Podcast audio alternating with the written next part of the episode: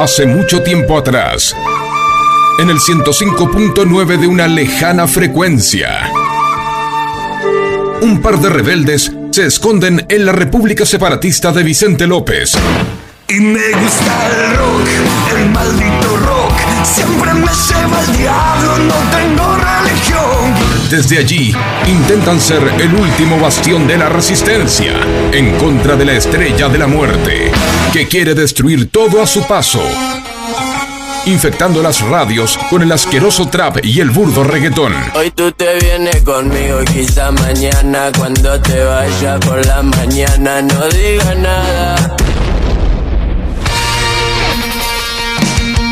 Estos dos rebeldes intentan combatir esta oscuridad desde su poderosa nave llamada Bomba de Tiempo. Bomba de Tiempo. Sean bienvenidos.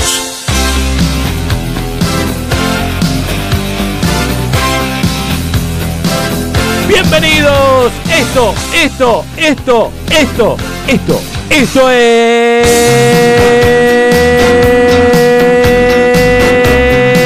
Bancalo, se ve, bancalo. Bomba de tiempo. Arroba FM Bomba de Tiempo. 11 71 63 10 40. Estamos transmitiendo a través del 105.9 MHz. Son bienvenidos por ahí. www.fmsonica.com.ar o no sé, tantas opciones no les puedo dar más la verdad. No les puedo dar más porque la gente es como que le das más opciones y te dicen, che, por Facebook no transmiten. Bueno, pará, ¿cuántas opciones querés que te dé? Ya te estoy dando. Página de internet, aplicación que no la nombré, la buscas en Play Store, la buscas como FM Sónica, pesa 18 megas, nada. Viste que la gente te dice, no tengo espacio en el celular. Esta aplicación no pesa nada. Podés escucharnos en el 105.9, escuchar la bonita voz de quien les habla, que es Sebastián Ruiz. Y a mi derecha, mi amigo personal, el señor Mariano Sánchez, quien transmite en arroba FM Bomba del Tiempo en este momento. Correcto, así estamos, arroba FM Bomba de Tiempo en Instagram, como bien decía mi amigo Seba. Acá listos, eh, preparados ya para hacer un gran programa, por lo menos para nosotros. Esperemos que tenga la misma repercusión. En la operación técnica está el señor Facundo Celsan. Que me hay cagó que pedo porque estoy tirando alcohol que no tiene sí, nada. Le digo, sí, "Coco, sí. si no estoy tirando nada si no tiene. A, a ver, A las hay, puertas del delito se gastó todo el alcohol en gel. Si me hay- agarro COVID va a ser culpa de ellos. hay ¿eh? que Lo seguir al eh, sanitizando los ambientes, así que estamos cumpliendo con Claro. los protocolos. Si el dueño en la radio me dice algo, le tiro alcohol, carajo. Igual no puede decir nada. Que deje de subir fotito comiendo abocado. Mucho brunch, Mu- mucho, brunch. mucho salmón. Perdón, está, está, de, muy moda, de moda el brunch. el mal. Ojo, me gusta, ¿eh? Está bien, te gusta, pero Me irías con un amigo a branchear. No, ni en pedo. ¿No es medio de maricón? Sí, sí. Es decir, es decir, acá vengan todos los feministas, y nadie acá. Pero es real, para el hombre es medio maricón. Yo no decir, voy, no. Che, vamos a branchar, Marian. No. Aparte, se puede- suena feo branchear. Y bueno, es- estoy haciendo branching. Sí, sí, sí. no, A mí no. me gusta también el brunch. A a mí me gusta morfar. A ver, la comida es rica, no, no, no, no lo vamos a negar, no vamos a decir, che, no me gusta la tostada con, con palta y, hu- y huevo. Igual no. yo como lo mismo que como el desayuno, ¿eh? Sí, tostado, yo un, Un tostado, tostado, una un café con leche. Solo que le cambia el horario y fíjate cómo le encontraron No, el no, marketing. pero el, concepto de brunch eh, no es solamente comerte un tostado, porque es que Me con... como dos. Bueno, o cinco te tenés que comer, pero tiene que equiparar también eh, es eh, desayuno y almuerzo. Entonces, vos tenés que equiparar Es- la palabra es morphy. breakfast, lunch. Bre- breakfast lunch. Claro, pero lo que digo es eh, equiparar entre comillas, porque en realidad los domingos son de flojera, ¿viste? El domingo, si te acostaste tarde o te levantaste tarde, porque también te acostaste temprano, te quedaste viendo alguna serie o alguna película, y es como que decís, che, no tengo ganas de cocinar, no tengo ganas de hacerme un gran desayuno, vamos de brunch. Sí, no estaba mal el concepto. Vamos pero al bueno. Mercat, que está ahí nuevo Pero- en Villa Crespo. Pero es de esta época. es del, del 2015 para acá. Imagínate en los 90 si existía el. En los las 90 pelotas. era ir a comer a Guerrín Claro. y champán. Y, y de hecho, mira, lo que te voy a decir, en los 90, que es eh, el tema que nos compete en el día de hoy, yo creo que ni siquiera se desayunaba con tostado. Nosotros no desayunábamos. Era Primero con leche con media luna. Sí, los que tenían suerte. No, sí, si tenías que trabajar. La- no el mate cocido con pan. Mate cocido con pan tostado, claro. Café con leche de merienda usualmente. Para el, el pan con manteca y azúcar arriba, ¿no es Sí, noventoso? O, sí. y- o anterior, Sí, digo, sí, pero bueno. Las galletitas eh, que comprabas en el almacén que te las vendían desde la caja. Porque en los 90 todavía existía algún almacén que tenía cajas de lata. Sí. Le decía, dame un cuarto de sonrisas. ¿Y qué, chiste pelotudo hacía el panadero? Se reía. Se reía, te hacía una sonrisa y decía, pelotudo. Tengo 8 años, me mandó mi mamá a comprar, no jodas. Las galletitas, las de. Que había Los polvorones. Que, la- que en los 90 era la galletita y de grande significa otra cosa, el polvorón. Ah, sí. Pero- Para mí significa una galletita. No, eh, hicimos un polvorón. Eh, escúchame, esa galletita que tenían los confites era una porquería. Pará, me encantaba la fauna. No. La sigo comprando. Hoy fui Horrible. a comprar, vos me acompañaste. Eso no Las vende todavía. Yo la, Yo las compro, eran baratas. en esa a la despensa de Don Carlos. Las Comprá tenía, la fauna, tenía esas bolitas como de. pero de las bolitas eran horribles porque no era un rocklet. Hoy me encanta. No, un M&M. Yo creo que me ¿Qué gustan. tiene adentro? Te- mañana te compro y te las llevo. Así la... Yo creo que a mí me gustan por lo que significaban, porque es algo que ya no está. Ah, bueno. Pero en- cuando era chico las odiaba, María. No, no, no es que me gustaban. Me gustaban Estaban- las melva, me gustaban la- los polvorones. Co- cosas de los 90 de comestible. ¿Cómo se llamaban los chicles top line? A ver si te acordás. Originalmente, en los 90 salieron. Los bonky. No, Los bonky eran los bonky. los Vivident. Eran. Vivident, es Después verdad. pasó al top line. Yo lo compraba. en el Porque los, el- esquina. los chicles de los 80 son los de caja amarilla, los chiclets. Los chiclets. Azul y amarillo. Y de ahí viene el, el nombre, digamos. Porque es goma de mascar, chiclets. Es verdad. No sé, No se me acaba pensado, de ocurrir, ¿eh? ¿viste? tampoco. Dijeron, eh, un chicle, un chicle. El chicle de se, los ar- 90. Se argentinizó la, la palabra. Puede ser, ¿eh? El chicle de los 90, o tal vez ellos sabían que se llamaba chicles y en vez de ponerle chicles le dijeron Para, a- Chiclets. habría que averiguarlo, pero yo creo que no. Que mi teoría es caja, la que va. caja de cartón, Sí. pero de los 80. Aparte los chicles, pará, te tenía uno atrás del otro, era, porque perdían el gusto a la segunda mordida, ya no tenía más gusto eso. Puede ser. En nuestra época estaban los bazooka, Sí. que tenían chistes machistas, porque ahora los memes son de los chistes de, de Joey. Y los otros, los bonky. Eso no me acuerdo. Los bonky eran de frutilla, o de tutti frutti, en realidad tutti frutti, y de menta, y venían con stickers varios. Yo juntaba los stickers, salían 5 centavos. y eso que tenían como, como bicarbonato que te daba un asco. Ah, el puaj. El puaj. Puaj. Chicle. Y venían puaj. los nenes y te decían, yo me como dos puaj y no me hace nada. Sí. Pelotudo. La bronca me da a mí, yo como un boludo no, no me gustaban los puaj. Sí, sí. Y venían otros que te decían, yo me como uno y no me hace nada. Y lo limpiaban. Lo- porque- le sacaban. Tenía un bicarbonato Claro, tenía como para un mí. bicarbonato, como algo que te generaba una sensación de, de- de rechazo, como que era ácido. Y era interesante. Un saludo para Fabián Maciel, que está en arroba FM Bomba de Tiempo. Y creo que cuando nosotros comíamos puaj, ya él, eh, no sé, aculeaba. la ponía Sí, más o menos. olvídate. Pero estos back to the 90. ¿Está Me gustaría que él nos diga qué se acuerda él de sus 90. sí. Porque nuestros 90 son más similares por edad. Ujú. Vos tenés 30 y... Uno, Nada, dale, boludo. 37. 37, yo tengo 36. Jóvenes 37. Entonces en los 90 recién transitábamos nuestra... Pero hay tantas cosas que vos Es decir, decís, fines de los 90 nosotros transitamos nuestra adolescencia, pero mitad de los 90 la niñez. éramos, sí, ni- ni éramos niños. Vimos nuestro primer mundial, nuestras primeras series, nuestros primeros eh, crash, como se le dice ahora, nuestro primer enamoramiento platónico. ¿Quién te gustaba de la tele? ¿Sabes qué? Mira, primero... porque dijimos, no vamos a transmitir por internet y estás ahí con No, el ahora teléfono. ¿Querés que lo tenga yo? Dame, te lo tengo ahí mientras vos hablas. Un ratito, dale. ¿Te apunta vos? No, tenés que girar. Esto en los 90 no pasaba, boludo. No, no hay que transmitir, no hay que transmitir. Bueno, dale. Eh, mira, amor platónico de los 90. O- ¿Quién te gustaba? ¿Sabes que no?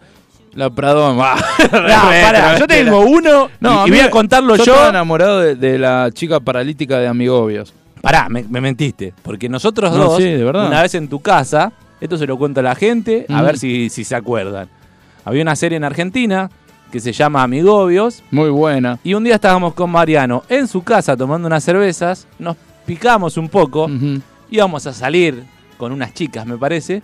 Y salió el tema, ¿qué? Che, ¿te gustaba? Sí, me gustaba, me Mentira, gustaba la de Sebi, no Amigobios. teníamos ningún plan, Me gustaba, me gustaba, me gustaba Victoria de Amigobios. No. Y la buscamos por Facebook y le escribimos, no te hagas el Sí, pelotudo. te- pero te estás confundiendo. Yo dije, A Victoria le escribimos. me gustaba la paralítica. Sí, la paralítica no la siempre te gustaba. encontramos y a- María. Y, apareció otra y dijimos, bueno, vamos a escribirle igual. A mí me gustaba Andy. Formó parte, perdón, Andy es un actor conocido en, en Miami. Sí, pero no es tan conocido. Pero Bueno. yo lo sigo y ahora está en la nueva serie de eh, CNCO. Bueno, pero por Disney Plus. pero- Así que podríamos, le puedo escribir. a- ¿Querés que lo, lo entrevistemos a Andy? pen- sí, habría que, habría que Yo le, no, en serio te digo. Sí, sí, sí. ¿Vos lo entrevistás? Ni a mí no me gusta entrevistar. Sí, sí, sí. Yo, yo le escribo. Aparte vos fijate que las series es como Muy todo. fachero, me parece que es buen tipo. Se la- Es buen tipo. Eh, lo que digo, la serie de los 90 Más las fueron- pibitas amigobios. Una más atorrantita que la otra. No, Eh, chicos. no, esperen, que estamos hablando platónicamente. Claro, era un amor platónico. Yo creo que ni, ni siquiera. Yo, o sea, yo pensé que era paralítica, en serio, María. Sí, sí, sí. Que la había atropellado el papá de Andy de verdad. Mauricio Dayuk. Mauricio, pero vos fijate qué cantera, ¿no? Porque. Uy, pateé algo. Mauricio Dayup eh, Fabián Macei. recién arrancó. Ni Verónica. No, Verónica Barano no estaba. La Fabián otra Macei morocha creo que fue lo, lo primero reconocido que hizo. Y después, bueno, algunos perdonaron y la gran mayoría no. Porque ¿dónde está Guille? ¿Dónde está Josecito? Ninguno. Ninguno. ¿Sabio? El, Fabián el que me gustaba mucho a mí era el padre de Josecito, que siempre hacía de chorro o de pobre. Sí. Bueno, y el otro día vi, vi una película. Bien de los 90 también. Sí, sí. Y siguió haciendo, y siguió haciendo siempre lo mismo, de, de tirado, de vago. No sé cómo es el nombre del actor. Ya falleció, que paz. Pero bueno, después tenés, no sé, también tenés. mon- Las chicas les gustaba más Montaña rusa, Rusa. Eso te iba a decir. ¿Vos mirabas Montaña Rusa? Lo veía porque lo veía con mi hermana. claro. Pero era más para las chicas y de ahí salieron un montón. Montaña verdad, Rusa tuvo. Montaña fue, Rusa sí. fue más Yo cantera. era muy fan de Esteban Prol. Era la masía, ¿no? Sí. Y Amigobios era la. la no, pero pasa que Amigobios era de para, era para nosotros. Era Sí. más chico. Sí, sí. Yo leí la historia de Amigobios y es loco porque uno cuando es más grande empieza a entender. Viste que en, la- en esa época, en los 90, por ejemplo, vos qué serie mirabas en los 90? Yo miraba eh, Grande Pa. Sí, también. ¿Qué pasaba? Grande Pa la daban de ¿Qué tiene Grande Pa hasta el día de hoy? El, share récord de rating de el 60 récord puntos. De, rating. sí, Bueno, sí. Grande Pa la daban de Abril, viste que decía. Abril. Esto es Abril en Telefe. Y la sonrisa de Arturo Puy gigante con Tara, el ta, flequillito. ta, pa, pa. Bueno, Perdón, Nancy Anca, sabemos que hay un video. No, bueno, pero no hablemos de esa parte de Nancy Anca. Bueno, eh, de abril hasta noviembre, fines de noviembre. Después en el verano no había nada para ver. Bien, Marian. En, en los 90, en el verano, no había nada. Si tenías plata, tenías cable, pero usualmente no tenías cable. Y te salían series falopas nuevas.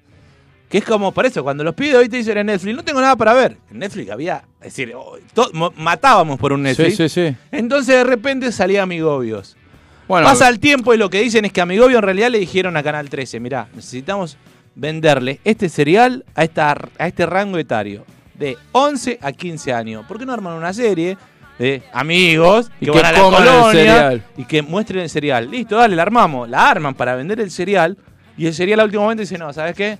Mejor apuesto a lo que ya tengo, me bajo. La serie queda, dice, bueno, mandala, si dale, como dijiste vos, en Pero- verano no importaba porque era un desastre. Pero, y, pero ahí está la mano de quién? De Maestro Ibaiman, que era un crack de los 90. Toda la serie Dijeron, de novela. agarra una paralítica. Claro. Aga- Hace- agarrá una dos, sí, sí, paralítica. Maestro una y una Ferrari que la choque. Eso los 90, aparte era 95, 90 puro. Ellos son pobres, pero se ganan una beca en una escuela rica. Van a una colonia de vacaciones. Vos Y Nicole Neumann hace la cortina del programa. que. Sí. Es buenísimo. Pero es, es interesante lo de que vos decís Maestro Ibaiman y es serie de los 90. Toda. Porque Todas sabían el gancho que era fácil para escribir Sí. para que el público como vos y como yo se enganche y a su vez busquemos un poquito variado los chicos para que Sí, sí. todos tengan el que le guste. Hoy el, Igual está el Hotel de los Famosos. vos fíjate que- el Hotel de los. Famosos. Eh, la ex pareja del Chanchi Esteves, eh, Sabrina Carballo, ¿eh? No, Sí, Sabrina. ¿De dónde salió? amigo. Ahí está. Y el Chanchi la habrá visto cuando tenía 15 años, dijo, Y después cumplió la, eh, la fantasía. claro. Pero no era la linda ella, ella era la chusma en Amigobio. Sí.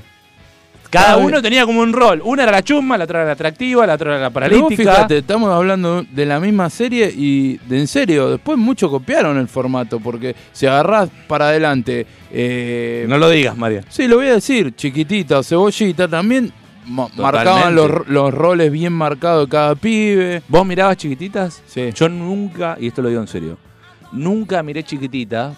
Y esto lo voy a decir para que vean lo que eran los 90 para los varones. perdón, Facundo Arana No, pero ya le era el entraba Romina Yan, Pero ya eran los 2000. ¿sí? Bueno, no me acuerdo. No, Los chiquititas, yo me acuerdo por mis compañeras porque yo juntaba el álbum de del torneo de primera división, que no sé cómo se llamaba, apertura clausura, y ellas juntaban el álbum chiquititas. Yo no entendía ni idea, pero ¿por qué no lo miraba? Porque era de nena. Porque era de nena. Sí, sí, Es decir, no es que mi mamá no me dejaba, si, si lo daban a las 6 de la tarde yo lo podía mirar. Yo no lo miraba porque era considerado que si vos eras varón y lo mirabas, Eras trolo. no así, Sí. pero era de nena. Sí, sí, sí, sí. Entonces era como, no, no, no, no. Y capaz que había algo. yo- ojo, nunca me gustó porque nunca lo miré.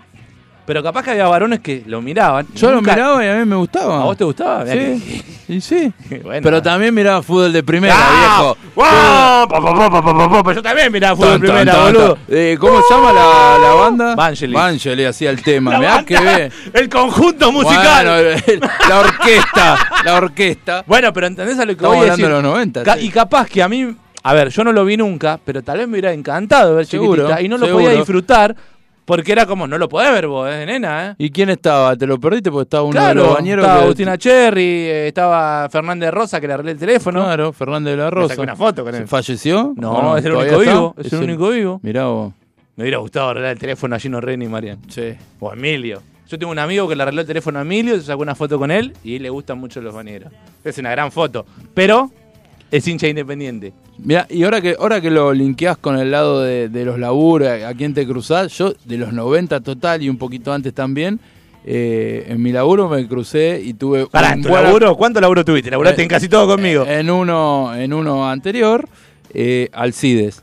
Yo también, pero tú, yo también. Qué arreglé el grande teléfono. Alcides. Y es muy de los 90, pero ¿verdad? Y era un 90 roñoso. total. Sí, era una rata, iba- era muriendo. Venía con y la madre. Sí, era muriendo. ¿Y por qué tenía con la madre? Porque la madre tenía Porque no la dejaba ir. plan de tenía plan de, de jubilado y salía más barato. Es y él cierto, tenía la flota rata. para, para él, las dos bailarinas. Igual, es rata, porque algo agarraba con, con el curro de la música. Pero no es perdón, que- a, lo dijo, a mí me lo dijo la madre, le dije, discúlpeme, ¿le puedo pedir a, a su hijo que me, me grabe una estrofa de Violeta para ponerla de Rinton? Ay, sí, a él le encanta cómo trabajó con esa canción y sigue trabajando, ahí te das cuenta, Claro. 90 total. 90, total. Mirta- Ricky, Ricky Maravilla. Mi, mi- Ricky, Ricky Mara- Maravilla es cuando arrancó la movida tropical a no ser tan eh, estigmatizada.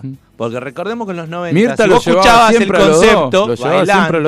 Ujú. era, sos un marginal, sos un de la villa. El que lo convierte, pero eso ya cuando hagamos el especial 2000, el que lo convierte, el que lo trae, el que lo hace amistoso, es Pablo Lescano. Sí. Nada más gratis, que cuenta una versión distinta y que lo hace popular y que hoy to- ha, ha tocado en el de la palusa. Es decir, al nivel de Pablo Lescano, con ayuda de la discográfica, no es que lo hizo él solo, pero en los 90 era, si vos escuchabas esa música, sos de la villa, Sí. sos pobre. Es así. Sebastián el monstruo. ¿Quién no bailó movidito, movidito? ¿Qué no? Y, y perdón, Claro, el sé, videoclip estaba Beatriz porque- Salamón. Porque, Ojo. eh, porque Ah, tenías a esa. no, no, no el videoclip salía. Beatriz El Salomón. videoclip era muy bizarro en los 90, Sí. era muy poca, no poca producción, había buena producción, pero había Porque- muy poco efecto. Poco efecto y porque guita había, estaba el uno a uno Claro. y te podían ¿Dónde lo quieren grabar? Vamos a grabarlo al Delta del Tigre. Claro, no, pero la- eso es lo de menos. Iban Claro. a Brasil y te hacían chocar un auto Sí, sí, contra el pero no Copacabana tenían muchas Pero ideas. no tenían idea. sí. Entonces, ¿qué pasaba? Era, tenemos plata, pero no sabemos bien qué mierda hacer. Y bueno, caigamos en lo seguro, poner la torre del parque de la ciudad, una banda tocando y demás. Pero volviendo a las series, yo tuve una un choque cultural, a mí no, no me había dado cuenta nunca de esto, nunca había visto eh, Dawson's Creek hasta la pandemia. Cuando lo suben en lo Netflix, subieron en Netflix. bueno, le digo a mi novia, mi novia está de acuerdo, vamos a ver esta serie juntos a distancia. Empezamos a ver la serie y al quinto capítulo digo, che, esto era en el 98. Me pongo a mirar. Habían sacado todas las ideas. es decir, el que era el director de Telefe, que creo que era eh, Stuessel, me parece que era, o Villarroel. esos Yankelevich. No, no, pero era, es decir, Yankelevich era el capo y uno era, Villarroel y Stoessel. uno de esos dos era, no sé cuál de los no, dos. Stoessel era el director de Tinelli. Eh, Villarroel era el director general Bueno, de contenido. Villarruel va a una reunión en Estados Unidos con Sony, esto lo leí, lo averigüé, y le proponen, dice, mirá, tenemos esta serie, se llama Dawson's Creek, está filmado en un lugar que es una bahía, el tipo le gusta el cine, se enamora de la mejor amiga, histeriquean, así arranca la serie, ¿la quieren comprar? Claro, él va, le cuenta la idea a Yankelevich y Yankelevich le dice, pero ¿cómo era la idea? ¿No la podemos hacer nosotros? Le Le modificamos dos roban la idea, porque tenían Sí, el sí, piloto, el primer capítulo lo tenían, y es verano del 98. Y cuando lo veo yo no lo puedo creer, la primera temporada son un calco. Lo mismo, Juan Ponce de León, versión yankee, el de Rasta, que es el, el de Dawson Creek principal, Nahuel Muti, pero no me sale el nombre del principal, que es conocido. La chica es Katie Holmes, que sería Marcela Glosterboer. Yo digo, mirá lo que pasaron en los 90, claro. El tipo tenía presupuesto, pero dijo, no, yo no voy a agarpar. Yankelevich dijo, yo no voy a agarpar si lo yo. yo. Sí, sí, sí. Fueron a Tigre, que es parecido el lugar, y la hicieron. Costa Esperanza. A mí me encantaba Qué Costa Esperanza. Yo quería vivir ahí. Bueno, ahora, hoy que mencionaste. Vamos, ahora nos vamos para allá. Termina el programa y nos vamos a mujeres, muj- amores platónicos de los 90. Marcela Fo- Glosterboer. Fonsi era muy lindo. Ah, ¿eh? Ahí en verano del 98, sí. Sí Tomás que Fonsi, sí. qué lindo. Sí, eh, Tomás, qué lindo. Los dos Adrogué. Lástima que era petizo, ¿viste? Que decían Sí. esa. La mina decían. Es el Michael Fox argentino. Claro, es el Michael. Decía, lástima que es petizo. ¿Qué, No te qué? Dale, Ah, seguro. A mí me gustaba Klosterboer, y voy a decir esto. En Dibu te gustaba. ¡Pará! que ¡No me adelanté, pelotudo! Sí, estamos en radio, Marian. Te iba a decir a Facu, cortame la música, voy a decir algo que no sabe nadie. Vos pensabas A mí que me Dibu gustaban dos existía. personajes. Uno era una chica alternativa de los 90, que eso existía mucho, las que escuchaban Nirvana Ya y sé demás. quién es. La que, la que le gustaba al hermano de Dibu. Sí. Ah, el, el Rolinga de Rasta. Federico Espinosa. Federico Espinosa, que en un momento. ¿Cómo en los sé los 2000 nombres Pegó él? mucho. Sí. Me encantaba la novia de él en Dibu, que era un personaje totalmente secundario. Y Marcela Klosterboer, yo miraba a Dibu por ella. Sí. Bueno, Me Federico encantaba Espinosa, mirar Dibu. Ah. Viste que Dibu hablaba así. actor, Germán Federico. Espinosa, actor, vos sabías que años posteriores, ya entrados los 2000, quizás no estamos pasando, va a quedar para después, Federico Espinosa escribía los temas de escribía los temas del Rey Sol Marquesi en Sí, Son Amores. escribía él. Es, Él. músico, le Sí. gustaba. ¿Viste? Sí, no, eso sí lo sabía. Y, Y- y- también estaba pará, Klosterboer. y otro- otro- Estaba Cabré y Mariano Martínez. Otro papel de Espinosa anterior, a ver si te acordás, muy bueno. Eh, Eso sí, 90, ¿eh? fines de los 90, pero una, una muy buena serie que marcó, marcó un antes y después. Como Gasoleros. No. Ah. Espinosa era el hijo drogadicto de, de Soledad Silveira en zona en Campeones. Campeón. Y lo veía cuando sí. Guevarita que le entraba y el pibe Guevarita el más lindo, el más mejor. Sí, y bueno. Estaba histórico. Luciano Castro. Qué buena serie. Estaba Mariano Martínez. Otro semillero. Pero ya llegando Pero a fines ya de los grandes, 90. ya eran grandes. Ya ¿viste? llegando a fines de los 90, que es. Los 90 tenían esa cosa de que la música afuera venía mucho. Eh, Bueno, ahí se abrió empezaron a venir las bandas.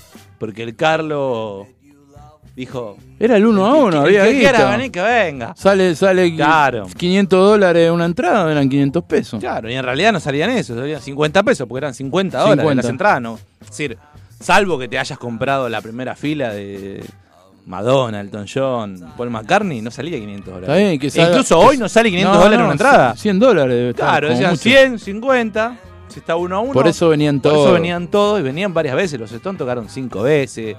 Michael, Eh, Michael Jackson, Madonna. De eso es primera línea. Segunda línea, no hubo uno que no haya pisado la Argentina, que no haya tocado en Luna Park, Obras, River. A mí me da la sensación Los que- Ramones que tocaron en River. Julio Iglesias y Diango vivían acá prácticamente. Y si les reconvenía. Sí. Si en España, a ver, como los tenían tanto por ahí, era como, eh, ya está, ya los conocemos, no lo vamos a venir a ver 50 veces. En cambio acá venían, como Luis Miguel, Bueno, sabías hecho- que te llenaban un estadio. Había muchos, muchos cantantes que en los 90 curraron acá haciendo novela. Cheyenne, Carlos Mata, Cheyenne. Emanuel. Emanuel, me da todo lo... y hacían novelas acá, mirá lo que salía dos mangos. ¿eh? Salía dos mangos y encima le servía. Música de los 90, para ustedes.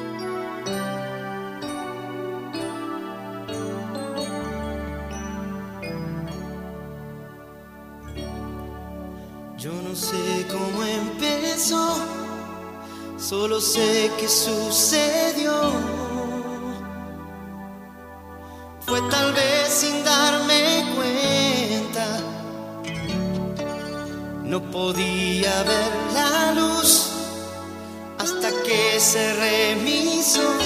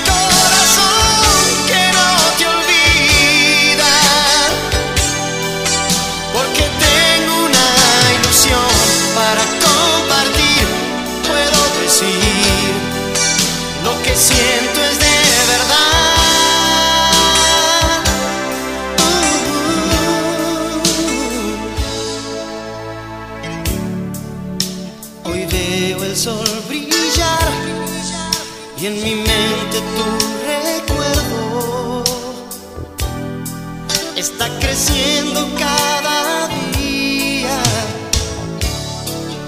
Para que puedas volver a encontrarte en mi camino y ser el centro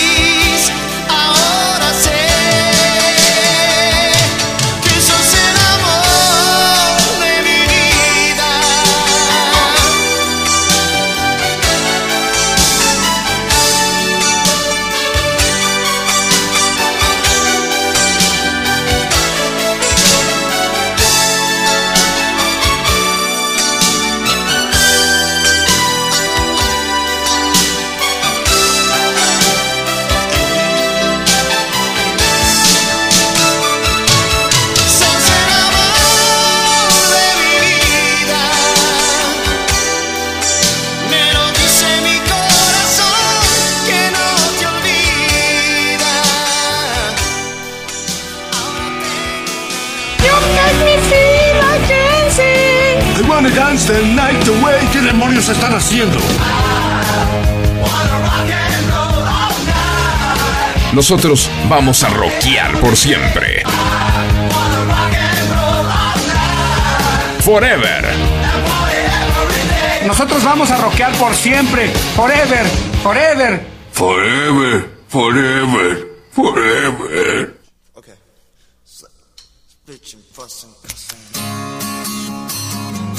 Más 90 que los Guns. Imposible. Sí, Esos forajidos. Que Yarvide los quiso ir a meter preso cuando estaban en el Hyatt.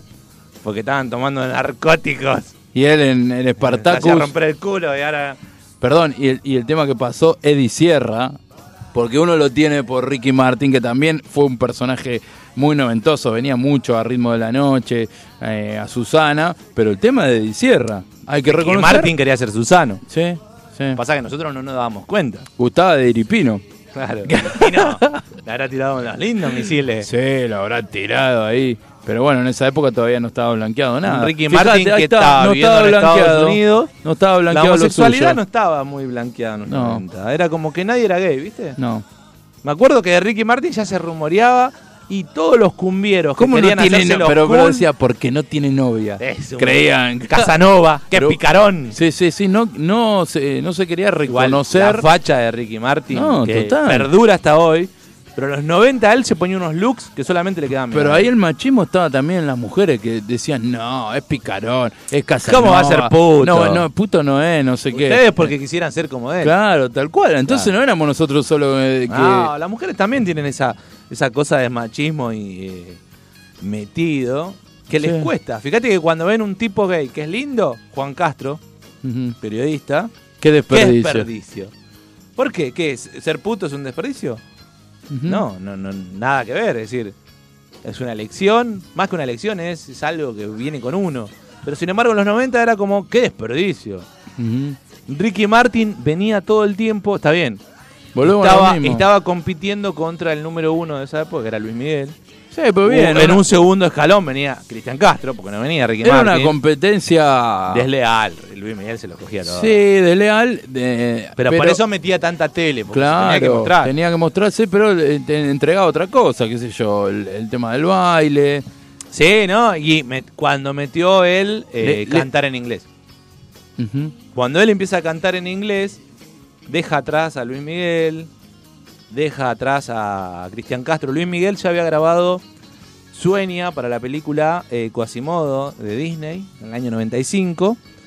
Y en el 97, jorobado de Notre Dame. 98, claro, el jorobado de Notre Dame. 97, 98, Ricky Martin hace la voz de Hércules, pero en la versión latina, y la canción de la película. Es decir, como que le empieza a medir, a competir, pero graba el disco en inglés. Cosa que Luis Miguel, por lo que vimos en la serie, te diste cuenta, no quería cantar en inglés. Sí, sí, sí, no, no. Entonces, les- le, le saca un escalón de ventaja. No por una forma de, de composición, sino, Sino por, por mejor, sino por una cuestión de Sí, de venta llegar a un público mercados. al que otros no habían llegado.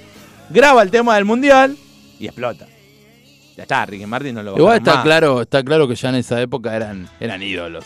Sí, tipos. no, totalmente, que eran cracks, eran ídolos. Estaba Enrique Iglesias también un poquito más abajo, que todo el mundo te decía, canta como un perro. Las mujeres estaban calientes con él, porque vamos a reconocerlo, cantaba como el culo Enrique Iglesias. Yo bailé mi primer lento y di mi primer ¿Qué tema pico era, Marian? ¿Qué tema era? Con uno de Enrique Iglesias. ¿Cómo se llamaba el tema? Experiencia religiosa. Experiencia Claro, religiosa. bueno. ¿Pero qué bailaste en la iglesia? Pero yo iba a, a colegio de monja, por Ah, eso. está muy bien, entonces. ¿Entendés? El Qué buen lento, tema. ¿cómo, cómo, ¿Cómo agarrabas a la chica? ¿Te ponías tipo la regla para que no te la acerques? No, era al principio sí, a distancia, te clavaban los codos acá para no te acerques, pero si... ¿Y cómo se llamaba ella? Carolina. Carolina. Y llegué algo maravilloso esa primera noche que para mí era prácticamente como colocarla. ¿Recordás el mes? Y fue en el cumpleaños de- a 17 de agosto del Eh, la- 96. la muerte del gran general. Sí, sí, sí. Y sí, porque era el cumpleaños ¿Y de un el amigo. sable encorvado también estaba? Estaba, estaba, estaba, no estaba encorvado, estaba. Estaba eh, A media asta. en la Concagua, estaba de los Andes, por ahí cruzaba. Y yo Qué llegué, buen tema, no recordaba. este ¿viste? Eh, eh, conseguí cruzar eh, los dedos de mis manos por atrás.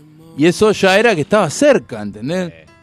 De- Peligro de gol. Sí, nada, peligro, no, era toda una inocencia. No, pero para nosotros sí, que- en serio lo digo, ¿eh? Y después, ¿qué, qué- pero este, mirá, este tema me trae a eso. Y después, ¿qué otros temas bailaban en los asaltos noventosos? Uh, pasa que yo era muy tímido, me costaba sacar. Escucha, escucha, subímelo. Acá, acá crucé los dedos, mirá. Trac. Qué lindo.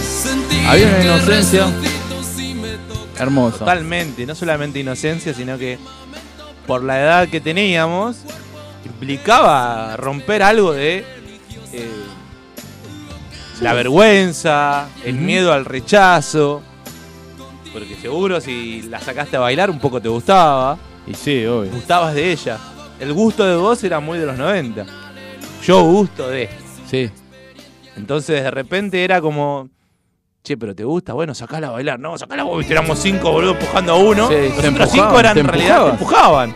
Era una pelotudez terrible porque quedás con un nardo. A, a- a nivel, a nivel precio que estábamos. Parecía un córner en una cancha de once, Sí, ¿viste? sí. Todo empujándose, dale, andamos. Te quería decir esto, a nivel precio que hablamos antes de, la- de lo barato que salían los espectáculos o traer artistas internacionales, en los asaltos de los 90 a mí me quedó grabado algo que nosotros llevábamos la bebida y una coca grande salía un peso con 40. boludo. Coca. Marca coca. Si llevas una Córdoba, 75 Bueno, pero, centavos. pero no, no, en mi barrio no levantabas con una corda. Nah, bueno, pero la pena que podías hacer era la llevabas y la dejabas ahí o llevabas dos Córdoba. O la dejabas rápido en la mesa. Para que no te vean. Eh, pero bueno, ¿y no tenías ídolos en los 90? Y yo miraba mucho Brigada Cola. Pero ídolos de eh, inalcanzables y también había ídolos de eh, del barrio, de la escuela, ¿o no? Ahora un pibe no, no tiene ídolo a un flaco más grande. Yo tenía es verdad, sí, más referente más que ídolo. Tampoco Sí. es que decís, uh. Bueno, pero yo pero tenía había, había algunos en el barrio que capaz que jugaban en algún club y vos decían, che, este juega en Independiente, Claro. el Juli. Y pasa que en cualquier momento lo sacan porque está desnutrido, ¿viste? Era el rumor del barrio. Sí, sí, Sí, sí, pobre, le decían desnutrido a un pibe y al final era verdad. Pero generalmente si te juntabas con ahora. los pibes que te juntaban más grandes, los tenías de referente. A veces tenías de referente el que se había chapado una que estaba muy buena del barrio. Viste, la vecina linda, que existía el concepto de vecina linda, que te saludaba, capaz que tenía uno o dos años más de que vos. de- desde la canción de Baki. la, la vecinita de enfrente. Claro. Bueno, pero era como, che, este, que ahora que lo pienso era, che, pero habrá pasado, capaz que él inventó, un poco. se y- inventaba mucho, y se inventaba mucho en los Sí. 90 y no había forma de comprobarlo. Si yo te decía, esto se lo voy a decir a, acá a un amigo que su nombre empieza con la letra D, no voy a decir cómo se llama. Yo iba a una escuela privada y él iba a otra escuela. Pública. Y yo cuando contaba, no, no, pero es el tema no es ese. Cuando yo contaba, no, porque vino Cecilia, él te decía, ah, yo la conozco. Y vos decía, entonces, ¿qué pasaba? Cuando nos cruzábamos por la calle con Cecilia, No saludaba. teníamos 11 años, venía el tercer amigo que le decía a D, saludala, saludala, saludala. Y este D miraba por otro lado, era como, uh, no la vi. Si yo te dije que está allá. Y no Pasaba Cecilia. de última hora te seguís en Pasaba Instagram, Cecilia y me tenés- decía a mí, hola, ¿cómo estás? Hola. Porque aparte el saludo de nuestra época, cuando éramos chicos, era timidón. Sí. No es que era como, hola, ¿cómo andás? No, era hola, con la manito.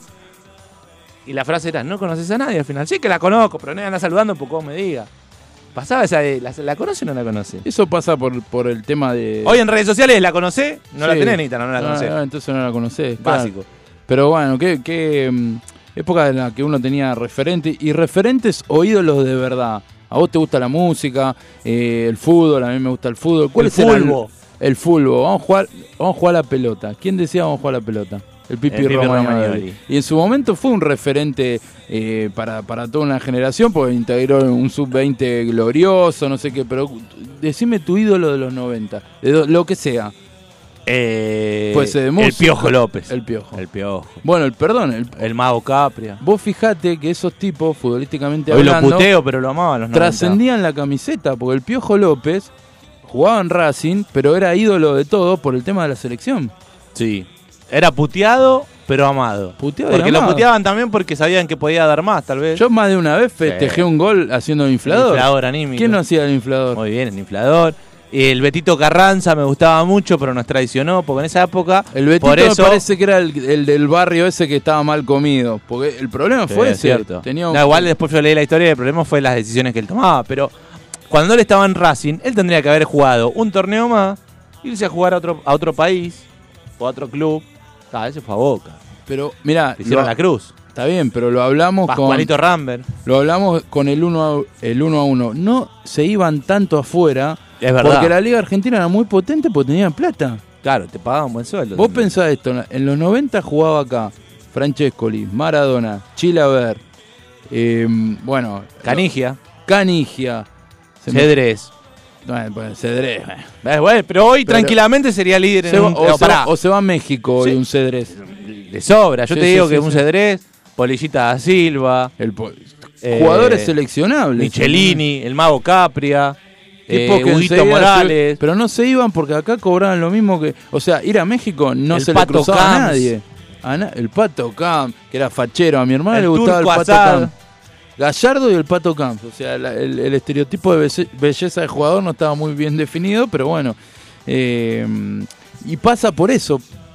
Fundamental, y no quiero entrar en política, el uno a uno para un montón de cosas. Vos fijate cómo. En el fútbol influía en el totalmente fútbol. y en el rock también. En el rock, en, en la tele lo mismo. Venían artistas internacionales, y lo que hablamos antes. Eh, después, bueno, ya sabemos la historia. Pero digo, uno tiene esos recuerdos y, te- y quizás podía tener tantos ídolos, a mí que me gusta el fútbol, eh, porque jugaban acá. Igual, también lo que pasaba es que desde la tele y desde la radio bajaban línea. Es decir, hoy son las redes sociales. Hoy las redes sociales te dicen de quién deberías gustar, quién te debería parecer atractivo. Por ejemplo, están todos con, ay, Zendaya, Zendaya. No sé quién es yo. Bien, es la, la que hizo de Spider-Man en la última película, es la que trabaja en Euforia. Pero lo que digo es, tal vez sí, a vos la ves y decís, wow, qué linda mina, pero es, tal vez es- se replica un poco en los medios y es, yo agarro eso. Antes estaban los Backstreet Boys que te rompían la radio poniéndolos, porque sepamos esto, a las Pero- radios les pagaban para que ellos suenen. Pero eran buenos. Sí, sí, sí, pero les pagaban, entonces te comían la cabeza, pero ¿qué pasaba? Tenías cinco para elegir. Entonces en tu grado capaz que había una que se volvía loca por Howie D, usualmente era Nick Carter, estaban todas A na- calientes con Howie DiCaprio. D no le gustaba casi ninguna. La, Por lo la- menos la mujer de mi mejor amigo era fanática de Howie D, vos Está decís, bien. ella Está- sola. Pero está bien, pero ve, fíjate, pero no es que ella decía, no, no, ella gustaba de Howie D. Año 98, la movida del verano. Oh, Mateico. En el, par- en el parque, parque, de la Parque Costa, de la Costa. fuimos a ver a los Backstreet Boys, no pudimos entrar. Era gratis, ¿no? Era gratis, era un quilombo, imagínate. Qué mierda, gratis. Y los Boys en la mejor época de ellos. Y yo me, me di cuenta que lo fueron presentando de a uno, de afuera se escuchaba por, y, y me di cuenta cuál fue ingresando por el grito de la chica. Y el último habrá sido Nick.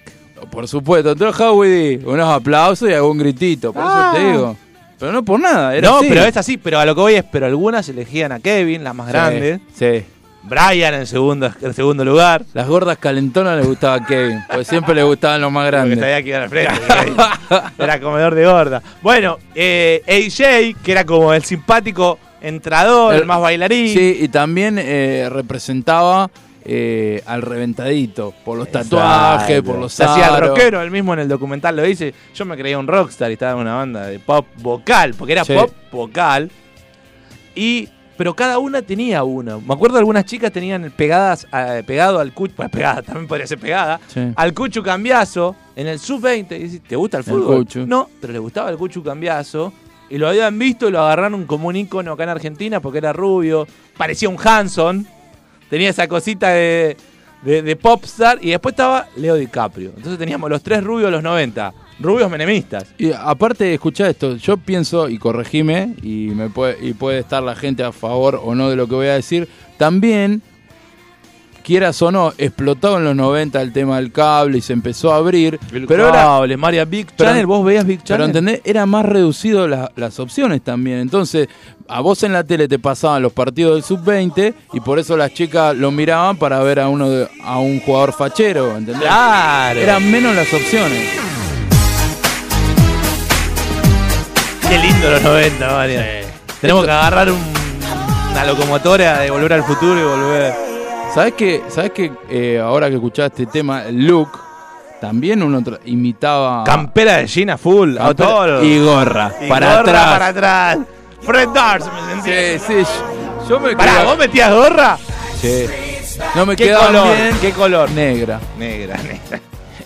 No me quedaban bien por el valero, pero para atrás zafaba. Para ¿Cómo lo con de costadito no te animabas? y de co- Me gustaría que el programa que viene vengas con la gorra Sí, de costado. me la veo- sí, de costadito te van a cagar a palo Sí, agarro No importa. Esa actitud también. Porque uno empieza a entender eso. ¿Cuál era el look de las bandas de cumbia en Argentina en los 90? A ver si te acordás. La camisa brillosa, saco y pantalón blanco. Eh, Iban a un cumpleaños de 15. Sí, sí, sí. Hoy que me vení con elegante, que se viste. No, eso se vestían bien. Y me- ahora que mencionás los cumpleaños de 15, los looks, ¿Por qué? ¿Viste? Te ponía. eh, Es la época que te ponías con tus el traje primeros de tu trajes. tío. Claro, los primeros trajes los usaba. Te quedaba grande como Justin Bieber en los Grammy. Yo me acuerdo que fui a comprarme el primer traje para un cumpleaños y mi primo me dijo antes de ir, comé y divertite, emulando a mi abuela, ¿entendés? Comé y divertite y me puso un traje que me quedaba gigante. Como el orto te quedaba aparte. Sí, para el culo. Pero porque también en esa época, 80, 90, los trajes se usaban grandes. Grandes. Hasta los adultos usaban trajes o con hombreras, bastante anchos, no iban al cuerpo, por más que sean personas esbeltas. Sí, sí. El traje se usaba a- a- amplio. Sí. Entonces no quedaba bien, quedaba como un tipo serio. Es más, parecías un viejo. Todos se reían cuando ibas de traje. Y pero se usaba. Se usaba, No podías no, no, no, se ir usaba. de traje. A los primeros Tenía cumpleaños. compañeros que no tenían traje. Y yo, boludo, no tenía traje. ¿No tenías? No, me acuerdo mi tío me, mi tío me, me Bueno, uno pero de te él. prestaba un saco un tío. o Bueno, algo pero así. no tenía yo No traje. importa, pero ibas con el saco de tu Sí, tío. a algún cumpleaños he ido, pero después no, ya. Después también era una actitud de rebeldía, decir, no voy a ir con traje. Pero cuando sos un poquito más grande, no cuando sos tan. Sí, al principio. al principio haces caso a lo que te dicen. Yo agradezco que, que pude ir de traje, pues si no ¿De qué creo color que no- era el traje? Negro, era gris oscuro, to- gris, topo, oscuro, Gris topo. el famoso topo. gris topo. Montag lieben, Glauben, Globen. Give it to me, baby. Give it to me, baby. Give it to me, baby. And all the girlies say I'm pretty fly for a white guy.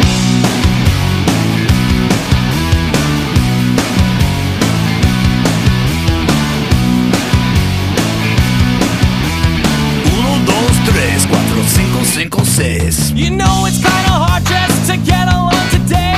Our subject isn't cool, but he fakes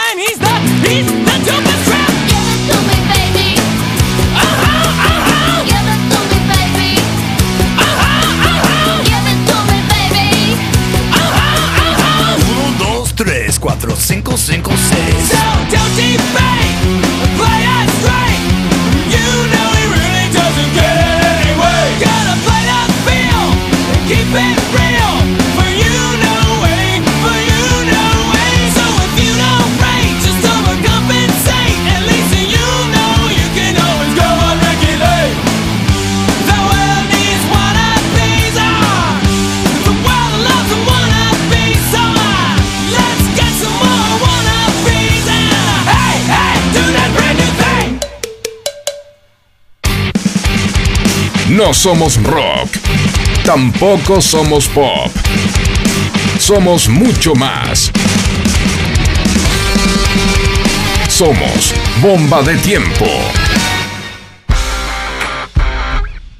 99, 99, 2000, pero no. eh, para esa fecha no. Ahora, lo que sí hacía era la revolución del cable. Cuando empecé a ver el cable, y que la tele tenía 24 horas ininterrumpidas. Qué A mí buenísimo. me cambió. Qué buenísimo buscar eh, la programación en la revista del cable. La revista del cable era lo más. Yo me acuerdo agarraba así como esta libretita que tenemos acá.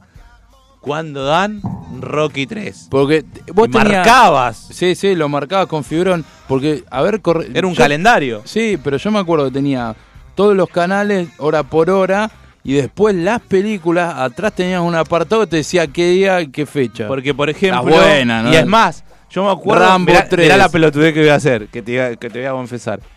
Yo miraba, por ejemplo, en ese momento estaba en, en el cable multicanal, estaba el, el mejor canal de películas era HBO. No, Todavía era- estaba HBO. Estaba Gratarola. ¿no? Gratarola, exacto. Eso Sí. de los 90. Perdón, el segundo mejor, Te voy a corregir. Cine Canal. HBO Olé. Era. Sí, No era HBO. era HBO Ole. HBO no tenía derivados. es decir, HBO Olé solamente- se le decía. Era- No, HBO Olé, HBO Olé. Yo le decía HBO porque después yo ya la agarré con HBO. El segundo mejor era Cine Canal. Sí, también Para mí- pago hoy por hoy. No, no, Ah, yo Cine Canal libre. sigue. Sí, sí, sí. Cinemax es el que Cinemax. pago, pero que es de Cine Canal. Que era el cine canal de antes. Exacto, que pasaba buenas películas. Sí, y después, en tercer lugar, podía venir Space o TNT, No me lo acuerdo eso. TNT. Te lo dije en inglés para ver si me bardeaba, boludo. Me, me extraña que no me. TNT. Nadie, yo tampoco le ¿Qué digo. Tenía ganas de romperte las bolas. Bueno, TNT. Yo tampoco le digo. Bueno, pero HBO. Y te daban unas películas... Pero ¿qué pasaba? HBO tenía una programación, como todos los canales. Entonces te decían, de 10 de la mañana a 20 horas, siempre era lo mismo, de lunes a viernes. Y las películas arrancaban, más o menos, de 20 a Sí, lo dos- que dé. Entonces vos te fijabas la programación, por ejemplo, yo me acuerdo eh, en Big Channel, Alf a las 10 de la mañana. Y así más o menos hasta las 23. Siempre se repetía. Siempre se repetía parejo. y después de repente era Rambo 3, el lunes 2 de abril. Me la anoto. Rambo 4, el 25 de abril. ¿Qué cae? Domingo. Uh, pero tengo que ir al Porque aparte uno iba al colegio. Y lo que te dejaban dormir. lo a mí que no me estaba bueno- ver hasta tarde. que mm, al ser eh, algo más local cada cable, publicitaban los negocios que vos conocías. A veces el de salía- la panadería de la, Sí. de la otra cuadra, salía, mirá, Mi salió la amigo. Diego salió en la revista del cable porque se ganó un televisor por pagar en términos. Pa- Él con la madre, está la fotito, ojalá, ojalá podamos conseguir esa foto. Porque en la revista del cable también a veces te metían publicidad local. Entonces vos de repente decías, Claro, uh, ¿cuándo eso- dan, eh, no sé? Aparte también había películas que te, te tenían mini resumen. Un, un, un vampiro. decía. Claro, entonces Claro. vos, porque si no, ¿cómo sabía que ibas a ver? Decía, un vampiro vuelve eh, tras ser asesinado 500 años en el pasado y quiere recuperar su familia. Y Esta está Oh, bueno. Te la anotaba y era, un- Y era una una patada olímpica. Y después estaba la otra. Bueno, Cuando perdón, ibas al hoy, por hoy, videoclub, hoy por hoy entras a Netflix, capaz ves la descripción pero de la una película. de 50 grados más. No importa, pero Antes era la revista del cable o confiar en el señor de las historietas que atendía en el videoclub local, porque era como el de los Simpsons, pero del videoclub. Y si el chabón era fanático de Tarantino, todas las películas, menos la de Tarantino, eran una poronga. Eh, ¿Tenés para alquilar, no sé, la, la última de Jean-Claude Van Damme? Es No. una porquería. Llévate Kill Bill. Claro, uno de chico confiaba, decía, bueno, me llevo Kill Bill. No te gustaba. Y vos decías, ¿tenés la última de Rambo? Es una porquería. Llévate. Claro, el chabón te- era como que te recomendaba lo que a él le gustaba nada más. Y, Y vos bueno. caías en esa. Y en el cable era lo mismo. De repente vos mirabas y decías, Arnold Schwarzenegger protagoniza esta última película de un espía secreto que tiene que salvar el mundo. Está buenísimo, y te la notaba. Entonces también vos agarrabas mucho Pero por eso te digo que de había lo men- mainstream. me- era había menos posibilidades de, de primero de contenido ni hablar y segundo de información. Había menos acceso a la información pese que ahí explotó. Ahí empezó un poco eh, lo- los famosos más media a, a explotar con con el tema del cable con el tema de, de muchas ojo, MTV, música 24 horas, cosas que venían de más afuera. Local. claro y vos no conocías. Y después la otra es cómo aprendiste o cómo viste las películas, viéndolas. Es lo que yo te digo a vos a veces, eh, no hay nada para ver en Netflix, pero viste todo lo que hay, dale, no podés ver todo. Yo trato de ver todo.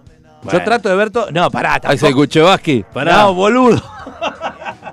pero lo que digo es, si vos ya pagás, vos, vos estás pagando el servicio de Netflix o no, Sí. lo pagás. no lo paga mi hermana pero bueno es lo mismo No importa, pero lo tenés ahí, no es que tenés que pagar un extra como antes, que tenías que ir hasta el videoclub, alquilarlo, volver. Película de asesinato. No, no la veo porque me dijeron que es mala. ¿Quién te dijo que es mala? El- y es Como la mismo- de Franchella. Y es lo mismo que hacía el tipo del videoclub, ¿no? Esta Claro, no boludo, mires. pero la tenés ahí. La de Franchella es mala respecto a qué, por ejemplo. Al- a un montón de. Granizo, la última de 500 Franchella, sin spoilearla. A 500 películas que vi en mi vida. Es mala. De, de las últimas películas de Franchella, ¿es peor Al que Corazón de León? ¿La que él hace de enano? No la vi. Bueno, Porque esa seguramente es peor. es del mismo director, por eso la comparé con una igual. Axel Kuchevaki. Axel. Bien, Axel. Vamos, Axel. El Hotel de los Famosos, ¿es buena serie o es mala? Es, primero es un reality. Y segundo, me está diciendo es bueno. que. No, y, y Granizo me dice que es malo. A mí me pareció malo. ¿qué Bueno, pero respecto a qué, por eso te digo, no, no sé si es Malo, malo o bueno. respecto a nada, respecto vos a mi visión y a mi sapiencia cineasta. Perfecto, lo que yo te digo es, vos, O cinéfila. como vos como diga. persona, tal vez para vos es malo, para mí es buenísimo. Yo te digo, este disco de Metallica es el mejor disco. Vos lo escuchás y "La Eh, paró". yo prefiero a Antonio Río, te Claro, digo. por eso a lo que voy es, tenemos la posibilidad, estamos en una década en la que podemos decidir qué contenido nos gusta, y sin embargo hay gente que, Mariano me dijo que era mal, y pero ¿y vos sos Mariano? No, mirala. Y después vos sacá tu conclusión. Bueno, Es vos, vos estás, yo estoy seguro que si yo te digo que la de Franchella es mala, si vos la querés mirar, la vas a mirar. Y viceversa, yo te he dicho, No, esta no. serie es buena, y, No la vi. y te sigo diciendo, y vos seguís sin verla. Y está bien, porque es como yo decido. Ahora, no se queden con lo que dicen los medios, no se queden con lo que dice un amigo, porque en los 90 la única forma de saber si era bueno o malo era curtirse un poco y verlo. En cambio hoy podemos escuchar los discos que quieran, podemos pasar en radio la música que querramos y podemos ver todas las películas que se nos antojen. Muy bien, Seba, qué buen, buen resumen de... Hicimos un paralelismo, ¿no? De lo que era antes, lo que era ahora, pero bueno, nos criamos en los 90, así que... Eh, En los corremos- 90 sonaba esto. Ni hablar. Escuchá. Esto no. Esto. Estos no son los originales, ¿eh? No. ¿Ah, no? Están esperando el 60.